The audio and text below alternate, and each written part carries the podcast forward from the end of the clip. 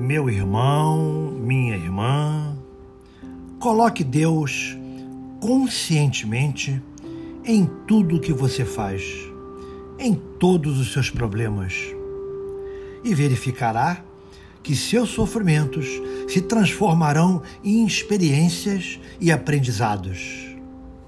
Coloque Deus em todos os seus pensamentos e sua vida se transformará num hino de alegria e louvor, porque as dores se esvairão como as trevas que desaparecem aos primeiros clarões das luzes da aurora, não é mesmo?